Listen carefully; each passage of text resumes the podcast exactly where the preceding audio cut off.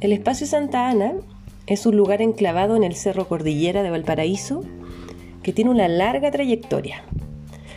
En esta conversación con Yasna Marales nos enteraremos más acerca de su historia, sus ideales y su visión respecto al trabajo en el territorio. Escuchemos.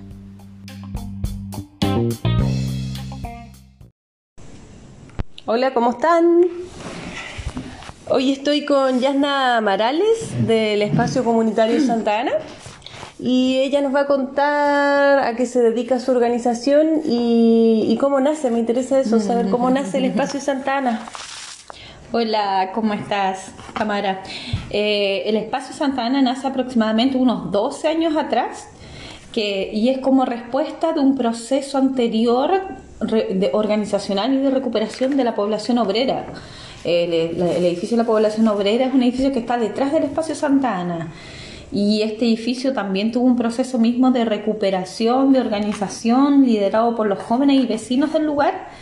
Y en el marco de este proceso, como del exitoso proceso de, de la población obrera, es que terminando esto y no fue tan bien, es que se decide, o sea, como que se ponen los ojos en la capilla Santa Ana, esta capilla que está al lado de, detrás de la población obrera, que es como que es como la primera capilla en los cerros, la construyeron como pensada después de la matriz, como para dar, eh, dar fe, religión, claro, como todo este sector del, como del puerto, por así decirlo, claro, para evangelizar.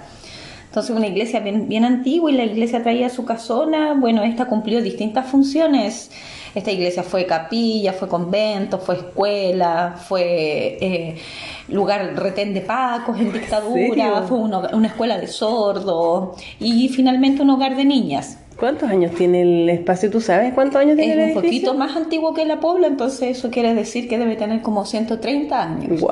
Mm, la capilla al menos 130 y la casa de al lado unos 100 la construyeron uno, un tiempo después. Si estaba abandonada la capilla, ustedes tomaron ese espacio, era un lugar que estaba como solitario y, y, la estructura como era. Mm, en el 2008, cuando, más o menos hace unos 10 años, 12 años atrás, en el 2008 cuando terminó el proceso de la población, miramos para el lado y la gente que como que en el fondo tenía una relación con la capilla Santa Ana, que es del refugio de Cristo, eh, se estuvo como acerca de dos años tratando de buscar a los dueños para que prestaran la capilla para que nosotros pudiéramos recuperarla, algo así. En el fondo nosotros pusimos de garante el año de los años de trabajo a la comunidad, como el, el exitoso proceso la, de la Unión Obrera, nuestra historia con el TAC pusimos de garante eso para decir, mira, pásenos la capilla y nosotros la recuperamos. Además, vamos a hacer un espacio comunitario la comunidad y en ese proceso nosotros hemos ido como aprendiendo y desarrollando el modelo como de autogestión. Que es, eh, que es como en el fondo todo esto que nosotros venimos haciendo como de recuperar de recuperar y devolver tejido social, de recuperar tejido social o recuperar edificios, lo hacemos a través de como la lógica de la, de la autogestión, que tiene que ver como con la producción social del hábitat. Entonces estábamos en que ustedes mm, hicieron las gestiones para poder recuperar el espacio y, que tuvieron que, trabajar mucho, tuvieron que, porque es un, un, lugar tan antiguo y si estaba abandonado. Claro, el edificio ahora está parado y tiene tiene la casona recuperada, los techos, la sala, el sistema eléctrico, el sistema sanitario y la capilla Santana tiene sus frontis y sus laterales recuperándose, pero eso ha sido todo en un proceso de 10 años. Entonces, como todo en la vida, cuando hay cosechas de frutos, todo tiene que ser como tiene una como un un sembrar de mucho tiempo. Entonces los primeros años fueron sin agua, sin luz, eran asambleas de 30 personas, pero esas asambleas a veces venía una persona y podíamos alargarnos una hora con esa persona y la persona después a la asamblea siguiente no llegaba. Entonces ha sido un mutar un mutar de procesos, un, un mutar de gente, gente muy compañera, otra gente que se ha ido enojada del espacio, enojada con algunos compañeros, compañeras. todo en, en ese, todo en un proceso de, de mucho tiempo, distinta gente, entonces grandes aprendizaje, pues. Y, mm, y, la gente que participa o las personas que empezaron a participar del proceso era la misma gente de la comunidad, la misma gente, los vecinos. Claro, la gente que, partió recuperando el edificio es casi la misma gente que venía recuperando la historia de la, del edificio Unión Obrera, como los habitantes y también gente como amigos, amigos del edificio, como equipos técnicos eh, amigos del TAC también que nos ayudaron en este proceso. También en estos primeros años estuvieron vecinas del lugar, la María Eugenia, el Chea, la señora Inés, mucha gente que estuvo al principio y que después ya no estuvo. Y claro, al principio era, no había agua, no había luz, no había como orgánica y todo eso se fue construyendo en el tiempo. Entonces, actualmente la gobernanza o la orgánica de Santa Ana eh, se consta, se constituye de dos asambleas. Una que es como la asamblea general, que son los miembros de la Corporación Santa Ana, que son que la Corporación Santa Ana es como la que mm, es como la personalidad jurídica de Santa Ana y que está compuesta por miembros de las organizaciones sociales del cerro. Está compuesta por Junta de Vecinos, por la Cruz Roja, por eh, una cooperativa. Y esta corporación es la corporación, pero eh, y esta corporación es, es, es, asesorada o quien lleva las gestiones son las áreas técnicas o los equipos técnicos militantes. Y esa es la otra asamblea, que es como la asamblea interna de las áreas de trabajo y una asamblea general que es como la corporación. Entonces, como que las áreas de trabajo son las que nos fuimos desarrollando en todos estos años y fuimos como tecnificando y perfeccionando nuestro trabajo militante, pero desde el área técnica y que además ahora somos como, digamos, como, como somos como asesores o apoyos de la asamblea, de la, gran asamblea. de la gran asamblea que es la que toma las decisiones y es la que decide como el destino de Santana. ¿Y cuánta gente participa de esa asamblea? Esa asamblea son como 10 organizaciones del cerro. Son hartas. Mm, claro. O sea, hay harto interés con que el espacio siga mm. creciendo, me imagino, y se mantenga. Y el objetivo inicial era recuperar, el, espacio, para que la y ahora el objetivo es que ya el espacio está recuperado, es dejarla, es como hacer un encuentro con las organizaciones del, del cerro en el sentido de que el espacio ya está recuperado, tiene agua, luz, tiene salas, tiene, tiene, es un espacio fantástico para el desarrollo organizacional territorial. Entonces ahora lo que falta es como que las organizaciones tomen más protagonismo, se hagan más cargo, entonces haya como un liderazgo de ellas y además que la propiedad, porque además a lo largo de todos estos años no solo nosotros dijimos como que se iba a recuperar el espacio y después iba a venir los dueños y lo iban a vender, lo iban a pasar, entonces además de eso, después de muchos años, lo que empezamos a trabajar o a pedir fue la propiedad del suelo. Entonces, después de muchos años de trabajo, pareciera que Refugio de Cristo entregaría esta propiedad a la iglesia del sector. No la va a entregar a privados, entonces se le entrega a la iglesia del sector porque la iglesia del sector es una organización más dentro de esta mm, corporación. De la asamblea. Claro, para, de hecho, para recuperar los primeros años, los primeros años de trabajo, cuando entrábamos a la capilla a trabajar piedra por piedra, ese fue, eso se logró porque en el cerro, la, la, parroquia del lugar, los redentoristas eh, tenían un muy buen vínculo con los habitantes de la Pobla, con el TAC. A través del TAC había como un buen vínculo con la iglesia del sector, que es la Perpetuo Socorro. Entonces, dentro de la Perpetuo hay unos curas como bien curas del pueblo, entonces que tenían una muy buena relación y dijeron, ya acá te hacemos la gestión de recuperar un espacio, un espacio que se está cayendo, abandonando. Y esto en el tiempo fue pasando y se hizo bien en el fondo la pega, que ahora también se está solicitando que el suelo quede en cordillera. Qué bueno. Mm, bajo la propiedad de los redentoristas. Y en ese sentido, ¿tú cómo, cómo, cómo ves el, valor que le dan los vecinos al lugar? Yo creo que la mayoría de las vecinas y vecinos ven que como que en el tiempo han ido viendo que se están haciendo actividades. Tú preguntabas y hace años atrás no cachaban que era el Santana ni que se hacía nada. Y bueno, con el tiempo fueron entendiendo que se hacen cosas y que esta es una organización importante para el cerro, una institución que, que hay que mantenerla y que es importante. Igual también hay gente que nos pela y que le, cae pésimo y que puro que robamos y que puro que mal. Pero hay como siempre de todo hay... Van a ladrarlo. Pero en lo general la gente agradece las, las actividades que se hacen. ¿Y ustedes tienen una, una programación? Sí, hay una parrilla, tenemos una página web en donde hay distintos banners de cómo de quiénes somos, qué es lo que hacemos, la transparencia, los fondos, los proyectos y las actividades que hacemos. Que es la página eh, www Santana, Espacio Santana. Espacio Santana.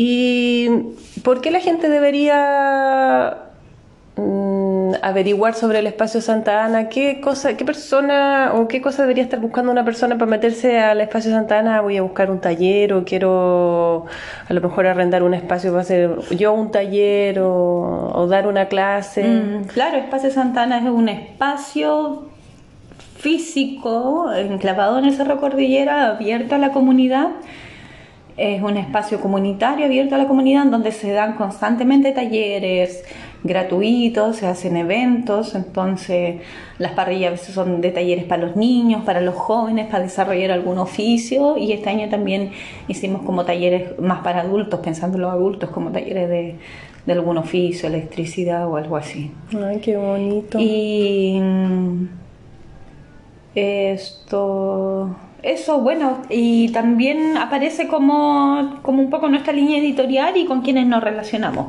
en el Cerro Cordillera. la idea es que nosotros seamos también como un puente de lo que es Cordillera. De todo, porque hay más organizaciones. Sí, hay harta, y hay, hay, una relación con las ollas comunes, como con las organizaciones del cerro. Yasna, ¿y cómo influye lo de la emergencia sanitaria en el espacio Santana? Por un lado nos limita Caleta al estar ahí en el como a tener nuestras actividades, nuestros talleres presenciales, todo eso ya no podemos, pues tenemos que hacerlo a distancia y eso un poco también contradice nuestro quehacer ahí porque en el fondo los niños y las niñas del lugar, muchos no tienen tecnología, y, no ocupan las redes, pues entonces como que a veces el público cordillerano no es tan tecnológico, entonces sí otros públicos de otros lados, pero nosotros tenemos como una un fuerte interés y relación con nuestro territorio cercano. La presencia. Desde ahí un poco se ha visto mermado nuestro quehacer, más igual nos hemos adaptado rápidamente, hemos hecho turnos éticos los primeros meses, la gente iba a imprimir las guías de los trabajos de la escuela Mira. Como un, y también somos como un puente, un canal de gente que quiere apoyar a las ollas, pero no sabe cómo hacerlo, entonces a través de nosotros se canaliza eh, el apoyo a las ollas comunes o comedores solidarios. Ya, bueno, aquí seguimos con Yasna, está interesante la conversación. Oye, Yasna, tú me contabas que eran, que ustedes tenían áreas de, trabajo. Ah, claro, en el, espacio comunitario nos organizamos como que nuestro organigrama es como que hemos, hemos este, precisamente este año hemos dado alta fuerza de cómo hacemos un organigrama, al final lo definimos como eh, circular y espiral, o sea, una mezcla, de, una mezcla entre lo espiral y el circular en donde en el centro siempre es como el territorio, bueno, y ahí nos, nos trabajamos, nos dividimos por áreas de trabajo, que es el, área territorial, comunicaciones, gestión y administración, algo así. Y entonces, y desarrollo organizacional, donde está una compañera. Entonces, a través de estas áreas nos vamos organizando, por ejemplo, territorial es la área que, como que en el fondo tiene que ver como con toda la relación con el territorio, las redes, las, organizaciones.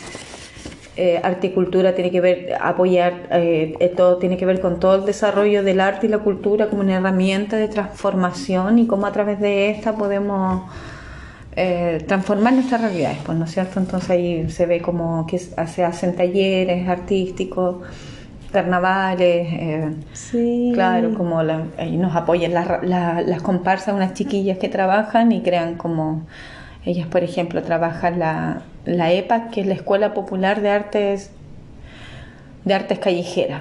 Entonces, crean su, tienen sus, sus buenos trabajos. Eh, también está el área de mm, desarrollo organizacional, que en el fondo trata de ver como todas las áreas, como, el, como un poco el seguimiento de los objetivos de las áreas, organizar los, los informes, los verificadores, que se cumplan los objetivos. Qué bien. Bien, súper buena el área, súper necesaria, sí. Eh, también ahí, desde ahí se está un poco pensando, o más que pensar, es como organizar en papel las acciones del próximo año. Eh, el orden. El, claro, el orden fundamental. La administración que ve los temas de la casa, el préstamo a los equipos, que es muy común que pidan los equipos, la losa. ¿En serio? El uso de la sala. Claro. De sonido la gente te. Claro, te pide... claro, sí, para los vecinos, las vecinas piden las cosas. Eh, las salas también las piden para ensayar, para arrendar, hay comparsas fijas, otras que llegan por un tiempo. Eh, y el trabajo con las escuelas también es un tema que se trabaja a través del arte, como con los colegios, teatro. ¿Con los colegios? Claro, claro. Con los colegios, sí. ¿Y qué, mm, cómo se relacionan con los colegios ustedes? Eh, como a través del arte, claro, se ofrece como actividades como teatro para la escuela, en donde se van los niños de la escuela, van a Santa Ana. Van a visitar. En Santa Ana se muestra una obra de teatro y vuelven.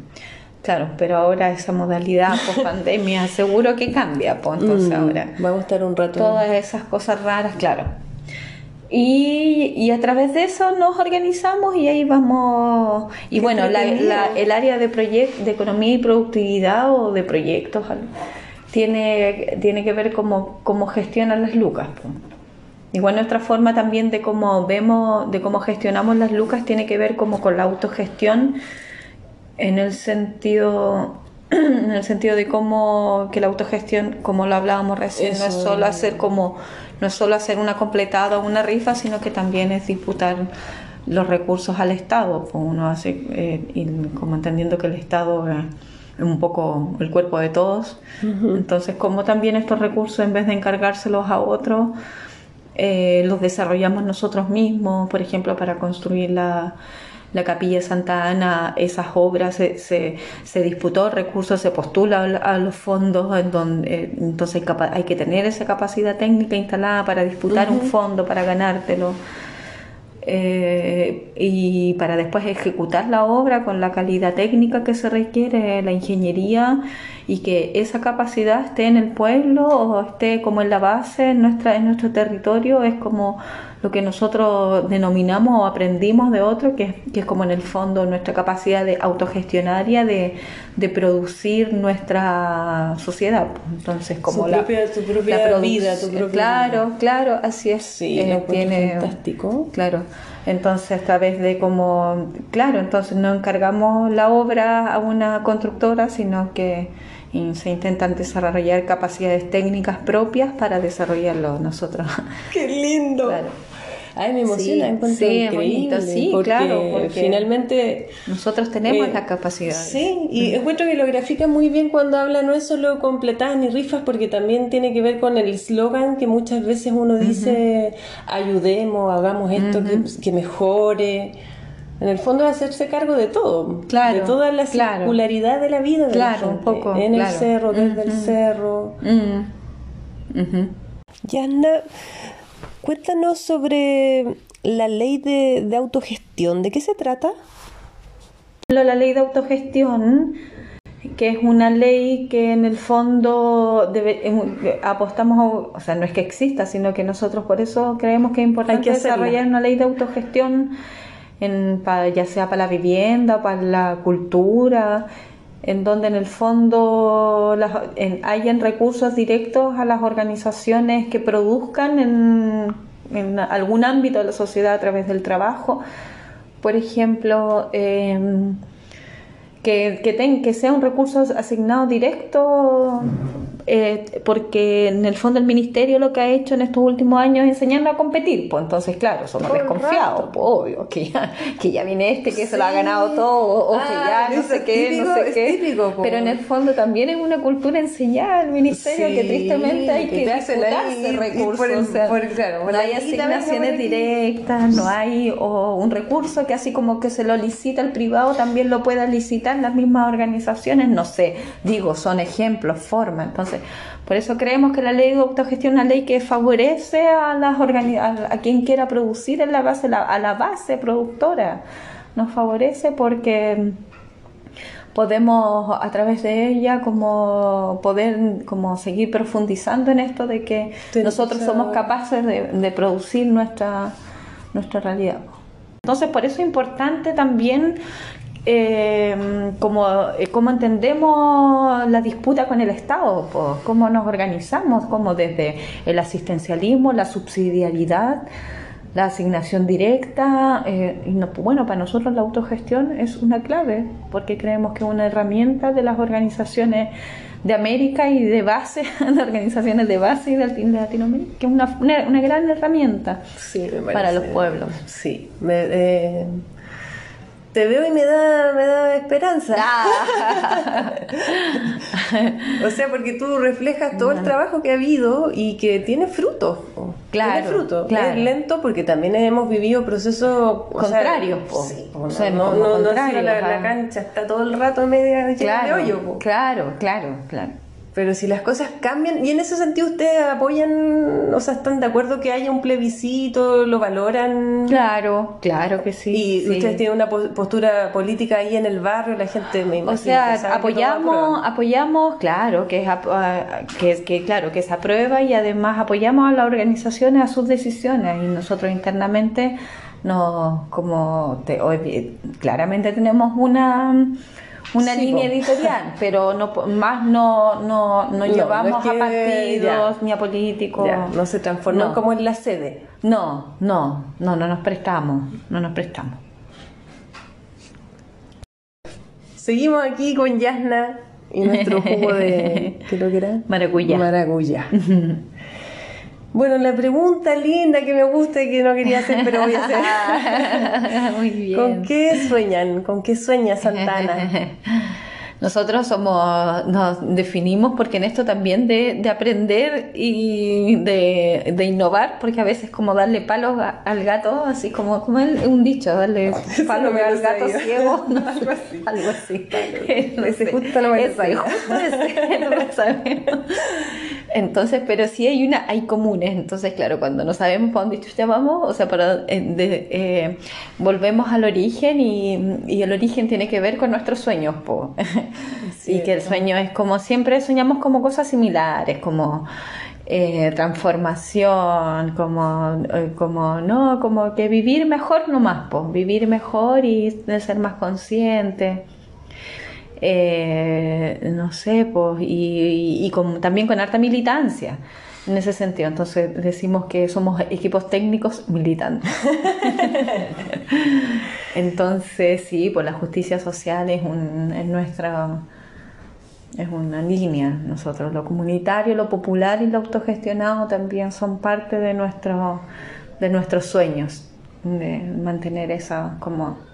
Qué lindo. Mm. Sí. Un aplauso. Ah. Me encanta. Qué buena tú. Oye, comunicas estas cosas. Sí, qué bueno, qué bueno. Yo te digo, estoy estoy súper agradecida porque siento que es una información tan tan bonita y tan importante que, sepamos. Claro. sepamos. Y yo te decía en un minuto eh, que parte de, la labor que tengo que en este podcast tiene que ver con que tengamos un poco más de esperanza. Bien.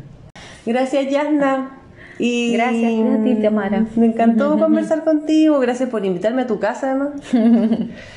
Oye, y lo último, si tú tienes ganas de contar algo, de enviar algún mensaje o invitar a las personas a, sumarse a los talleres que están haciendo online.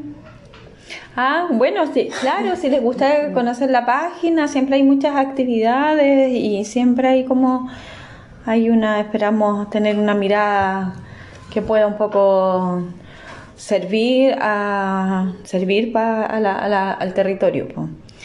Y nada, pues un año de esta revuelta que mm, a seguir adelante, nos revolvió, sí, pues sí, nos revolvió, que la sangre de los jóvenes no, no sea en vano, toda esa sangre derramada que nos siga ahí acompañando. Sí. Es cierto, cierto, tan valientes que han sido los chiquillos. Sí. así que a ver qué pasa. ¿Qué pasa? Gracias, Yanna. Gracias, Tamara, a ti. Que estés muy bien. Ustedes también. Eh, sí, saludos. Aguantes. Bueno, esta fue parte de la conversación que sostuve con Yasna en su casa. Si bien tuve algunos problemillas técnicos de principiante de podcast, creo que lo que aquí publiqué refleja perfectamente todo lo que hablamos y mm, espero que les sirva de inspiración y de apoyo a la gente que está recién empezando en las organizaciones sociales o a quienes tienen ganas de hacerlo. Es un trabajo arduo, pero muy bonito, que da frutos muy bellos y mm, que es un gran aporte a la comunidad. Así que mm, gracias también a ustedes por escucharme. Ah, y no se olviden de visitar la página. Es www.espaciosantahana.cl.